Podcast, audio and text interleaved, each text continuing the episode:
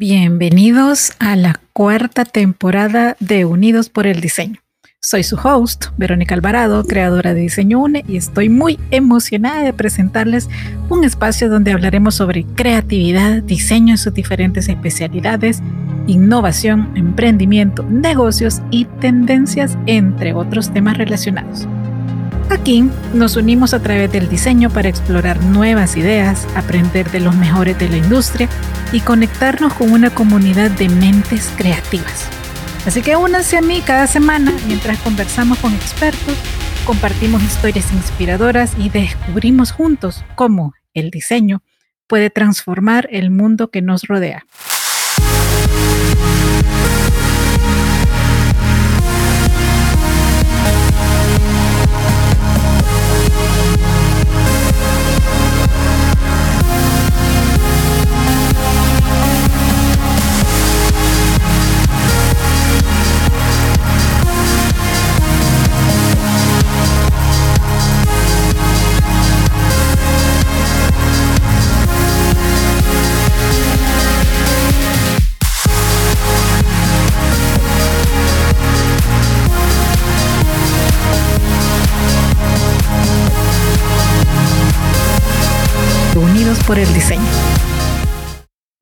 Seguimos con esta miniserie en la que retomamos el tema del Feng Shui dentro del día que es el pilar complementario de diseño UNE, que es el diseño de vida, que ustedes saben que es los miércoles.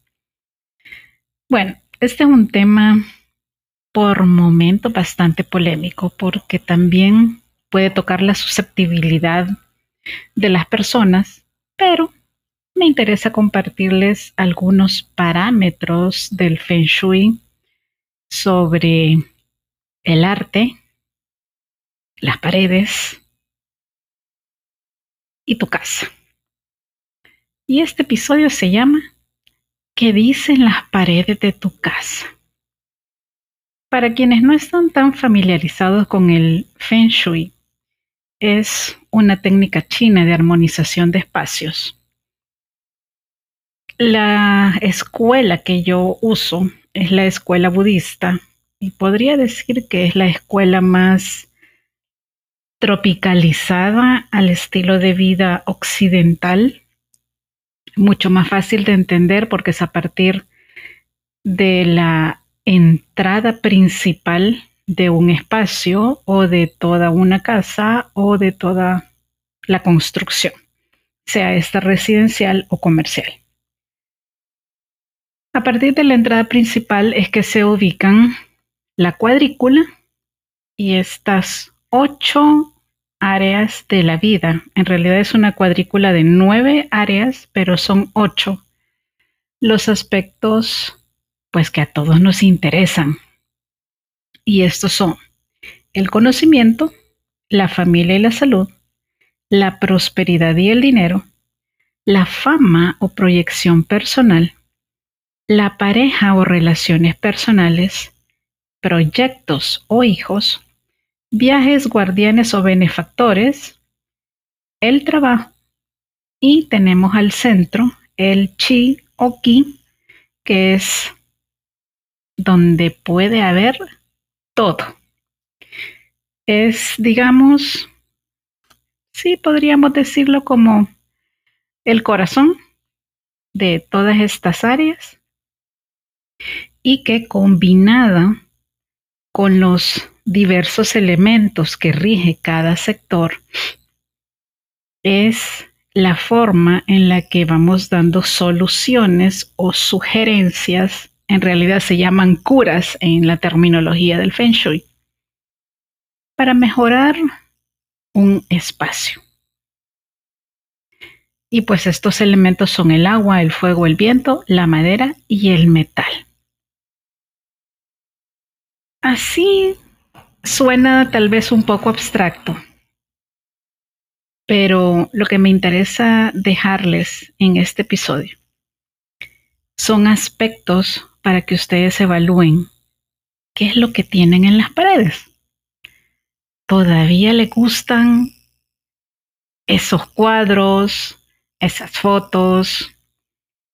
Eh, los objetos que acompañen estos artes o de plano viven en una vorágine, es decir, nos la pasamos corriendo todos los días que ya ni siquiera notamos lo que las paredes tienen. Simplemente se han convertido en cosas que ocupan un lugar en esos espacios verticales que llamamos paredes y que dividen los espacios. Ok, analicémoslos con más detalle. El primer aspecto a considerar es qué representa esta imagen. Cuando elegimos solo por el precio, porque está con descuento, porque ni siquiera tuvimos la opción de elegir y fue un regalo. Y por pena lo hemos puesto no precisamente porque nos agrade o que nos genere una sensación bonita, interesante, renovadora. Mm. Vayamos más allá de eso. Y en serio, tomémonos un momento para analizar esa imagen. Y así cada uno. ¿Qué es lo que dice? ¿Cuál es el mensaje que nos envía? Porque les cuento, veamos o no detenidamente un cuadro o un arte, como le quieran decir. Así vayamos de paso. Esa imagen con su mensaje se graba directamente en nuestro subconsciente. Por eso son tan importantes. Por eso lo que representan de la manera en la que están, del tamaño que tienen, la importancia que le damos tiene mucho que ver en cómo nos hace sentir. Y ese es precisamente el segundo aspecto. ¿Qué te hace sentir esa imagen? Vayamos más allá y sobrepasemos el sentido estético y su valor monetario. ¿Cuáles son las sensaciones que te produce? ¿Te gusta? ¿Te genera paz? ¿Te genera tranquilidad? ¿O es una escena violenta o los colores? Si es algo abstracto, ¿te sugieren qué?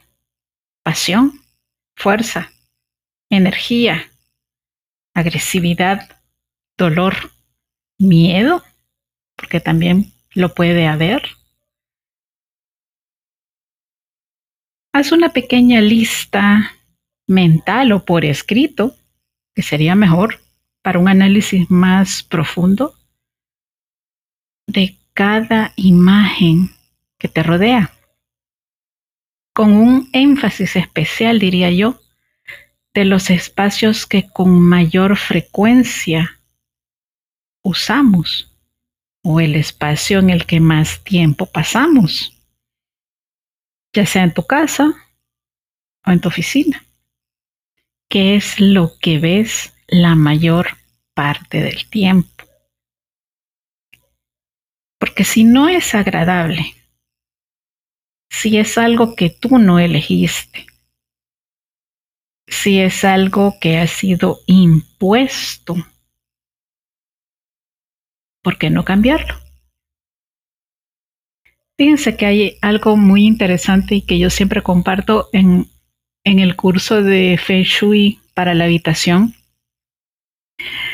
porque según los grandes maestros de esta técnica china, lo último que vemos al cerrar los ojos es lo que se queda grabado en nuestro interior.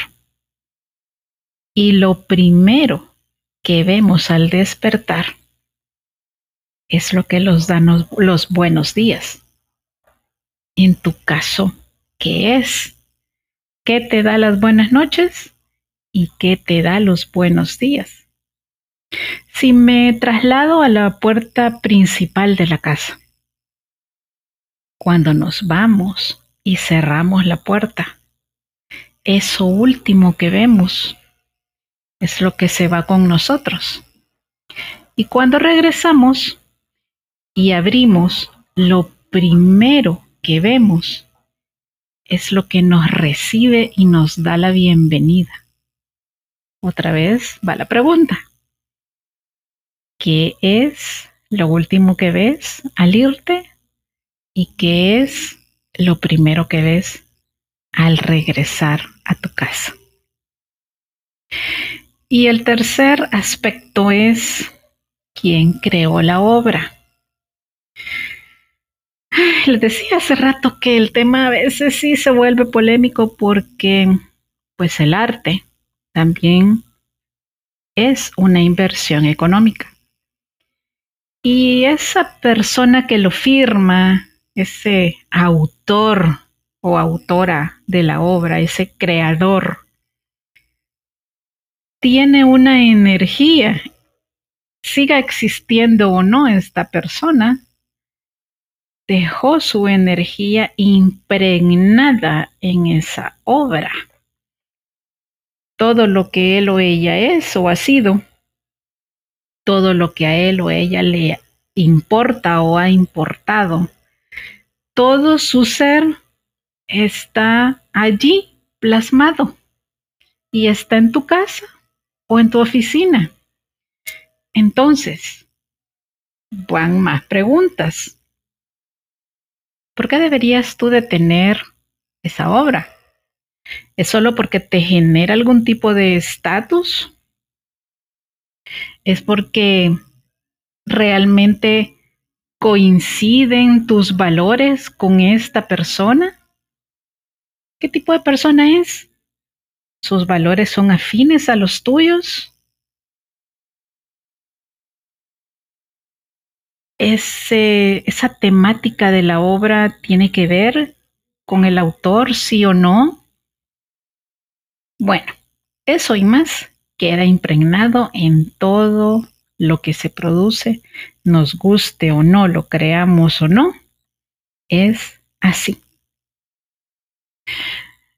Cada vez que hablo de este tema, recuerdo una anécdota, es que en serio le digo, fue tan inmediato, tan evidente y tan que no lo puedo olvidar, porque si, me lo hubieran contado quizás no lo creería, pero yo lo viví. En el 2007 me fui a Buenos Aires, Argentina, a certificarme en Feng Shui. Sí, tengo un buen rato trabajando con el Feng Shui de hecho son 23 años. Conocí a otra Verónica que se hospedó en el mismo hotel que yo estaba y que llegaba a lo mismo, a hacer la misma certificación y entonces fue así como, oh, oh, ok, te llamas igual que yo, tú también trabajas con Feng Shui, ella es arquitecta y yo diseñadora de interiores eh, para ese momento creo que me duplicaba ella el número de años de experiencia con el Feng Shui. Entonces empezamos a atar cabos y, teníamos muchas coincidencias que las dos en serio nos quedamos sorprendidas. Como las dos decidimos llegar unos días antes de que iniciara la certificación, empezamos a recorrer la ciudad juntas. Y bueno, hay una galería de arte muy famosa que es de las más eh, nombradas en Buenos Aires, que es el Malva, un museo de arte arquitectónicamente muy interesante, un lugar muy pulcro, amplio, obviamente con una curaduría bastante estricta según nosotras. y ya le voy a decir por qué después ya no pensamos lo mismo. Íbamos sala tras sala recorriendo las obras, disfrutando pues lo que este espacio nos ofrecía, hasta que llegamos a una sala. Los techos sí eran bastante altos y esa sala tenía obras, de verdad, no les miento, eran lienzos de piso a techo, no muy anchos, pero sí altos. era imponente estar ahí, porque era como si te envolvieran esa cantidad de obras en esa habitación. Créanme que nos empezamos a descomponer. de verdad, nos enfermamos. La otra Vero se puso pálida y me dijo, Vero, estoy a punto de devolver el estómago. Y le digo, ¿el qué? Me acerco a ella y, me pongo helada. Empiezo yo también a sentirme mal. Miren, las obras, honestamente no recuerdo qué imágenes eran. Lo que sí les puedo decir es que no eran agradables. Los colores eran sucios, eran pardos, había una gran mezcla de cafés, eh, verdes olivos, de verdad eran bien sucios después de ese momento sí tengo en mi cabeza una clasificación no muy agradable y sorry, pero la voy a compartir. Y es que esa exposición en particular realmente parecía un excremento interno. Sí, el arte sirve también para drenar situaciones y emociones no muy, no muy positivas y transforman a la persona. Pero toda esa energía, lo que haya sido que generó esas pinturas, de verdad seguía habitándolas. Y nosotras no soportamos seguir ahí. Tuvimos que salirnos. En serio, agarrándonos una a la otra. Éramos dos abuelitas, hagan de caso que éramos dos abuelitas caminando, saliendo de esa habitación. Es más, nos tuvimos que ir de todo el lugar para recuperarnos. Sé que estoy hablando de un tema energético, pero energía es todo. Todo a nuestro alrededor posee energía. Y eso es energía mental, energía emocional, energía física, energía espiritual. La hay de todas las maneras posibles. Entonces, volvamos a revisar y analizar con ojo crítico, pero también involucrando nuestras emociones y especialmente nuestro sentido más certero, pero que rara veces le hacemos caso, que se llama intuición. por qué tenemos lo que tenemos, por qué vemos lo que vemos y por qué no lo cambiamos o por qué no lo queremos cambiar, por qué lo queremos conservar, qué nos significa, qué nos representa. En otra oportunidad tuve, eh, trabajé para otra amiga especialmente en la habitación de su hijo mayor, en entonces adolescente. Y me decía, Vero, tengo una mala relación con mi hijo, eh, tenemos eh, problemas puntuales eh, de comunicación. no solo es por la edad, porque pues era obvio que había todo un tema de transición, hormonas, etcétera me dijo, vení y revisemos el cuarto. Algo que también quiero aclarar es que un análisis de Feng Shui, cuando involucra a otras personas que no precisamente han dado su consentimiento para esto, pues nosotros como asesores tenemos que conversar. Primero, para que la persona acceda a que entremos a su espacio vital. Los que nos dedicamos al diseño de interiores o arquitectura, sabemos lo celosos que somos con nuestros propios espacios. No solo porque nos guste, sino porque sí, podemos decir que somos también algo territoriales de nuestra privacidad. entonces entendemos perfectamente que los demás también lo sean. Bueno, yo conversé con el chico y le dije, mira, se trata de esto, es para ayudarte a ti, a tu mamá. Eh, si muevo algo, te voy a explicar por qué, para qué. Y bueno, conversé con él un momento, accedió a primero que yo ingresara a su habitación que le hiciéramos sugerencias puntuales para mejorar pues estas ocho áreas de la vida que ya les comenté cuáles son. Y pues lo primero que se fue definitivamente era algo demasiado evidente para no dejarlo. Él tenía unas mandíbulas de tiburón reales en su habitación. No eran muy grandes, pero aquí el tamaño no importa. Es el tipo de animal lo que representa. Sí, obviamente hay una fuerte influencia del cine y que pues consideramos que meternos al mar es casi para ponernos en riesgo con esos pececitos. Ajá.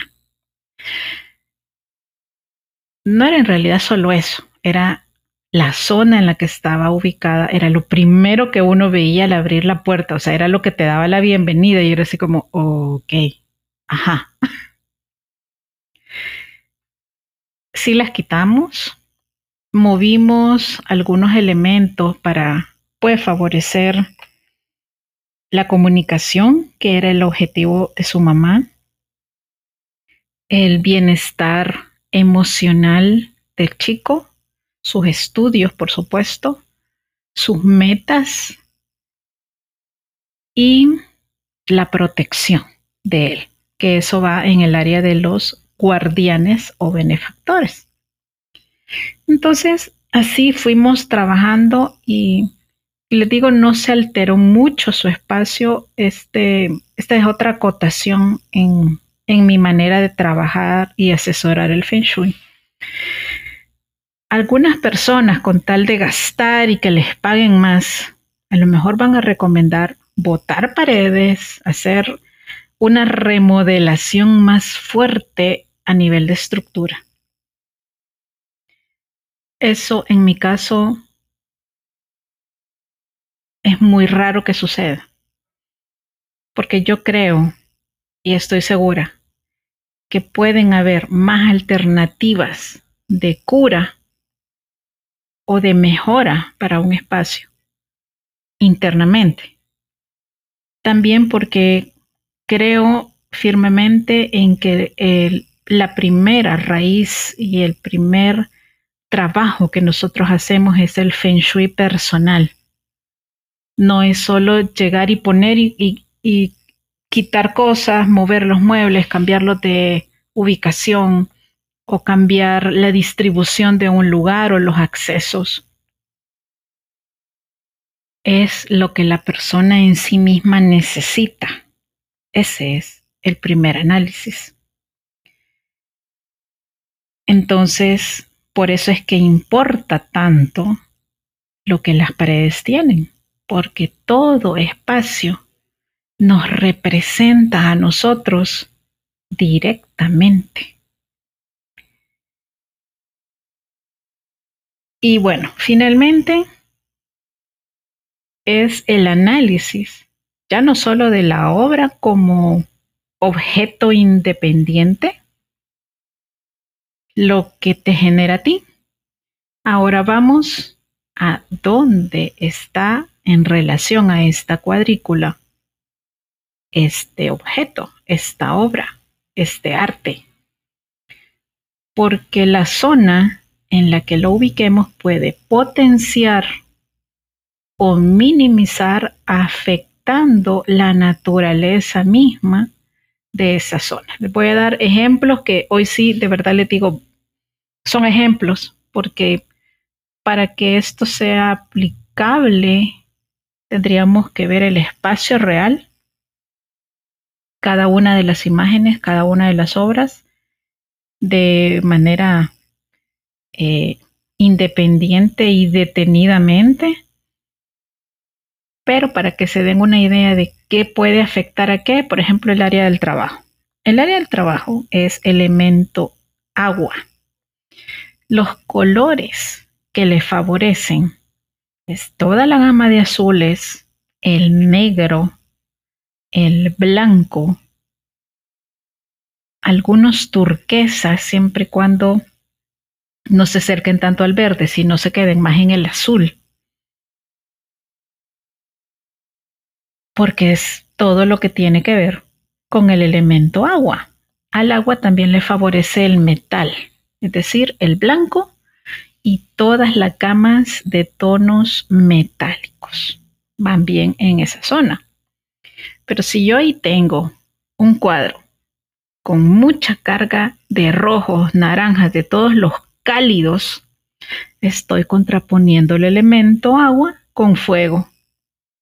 Entonces, no está funcionando. Estoy minimizando la naturaleza del elemento y de la zona del trabajo. Y si yo en ese momento lo que quiero es conseguir un nuevo empleo o mejorar el que ya tengo, inconscientemente lo estoy minimizando. Si por el contrario, nos vamos al área del dinero, que es por excelencia la zona que más nos interesa a todos. Mire, dinero y pareja es lo que más me pide la gente. Creo que ahora habría uno tercero que sería definitivamente el trabajo o la salud. Volvamos al tema de la prosperidad o el dinero. Este es elemento madera. La figura que más le favorece es el rectángulo, ya sea en horizontal o en vertical, porque representa los árboles. Es una zona de crecimiento, digámoslo así, simbólicamente. Colores que le favorecen, la cama de cafés, la cama de verdes, algunos amarillos sin que llegue al amarillo naranja, porque entonces estamos rozando el tema del fuego Ustedes saben que el fuego quema la madera. Acá tampoco se recomienda el exceso de tonos metálicos porque representa el metal y el metal corta la madera. Yo sé que ya me van entendiendo de cómo los elementos se contraponen unos a otros. Y así sucesivamente vamos habitación por habitación, obra por obra, y es como se van generando inicialmente las sugerencias o curas.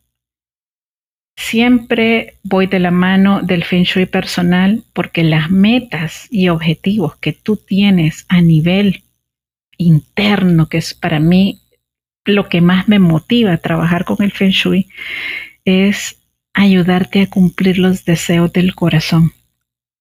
Para mí es la manera más bonita de, de definir esta técnica y que en serio complementa mi carrera como diseñadora de interiores. Por ahí empieza.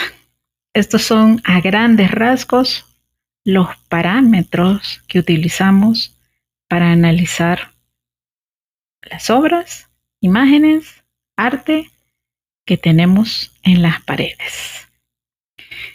Si quieres que te ayude, puedo hacerlo también a distancia o de manera presencial. Será un placer. Escríbeme a vero.diseñoune.net. Veamos tu caso y empecemos. Como siempre les digo, abrazos, bendiciones y nos escuchamos pronto. Hasta luego.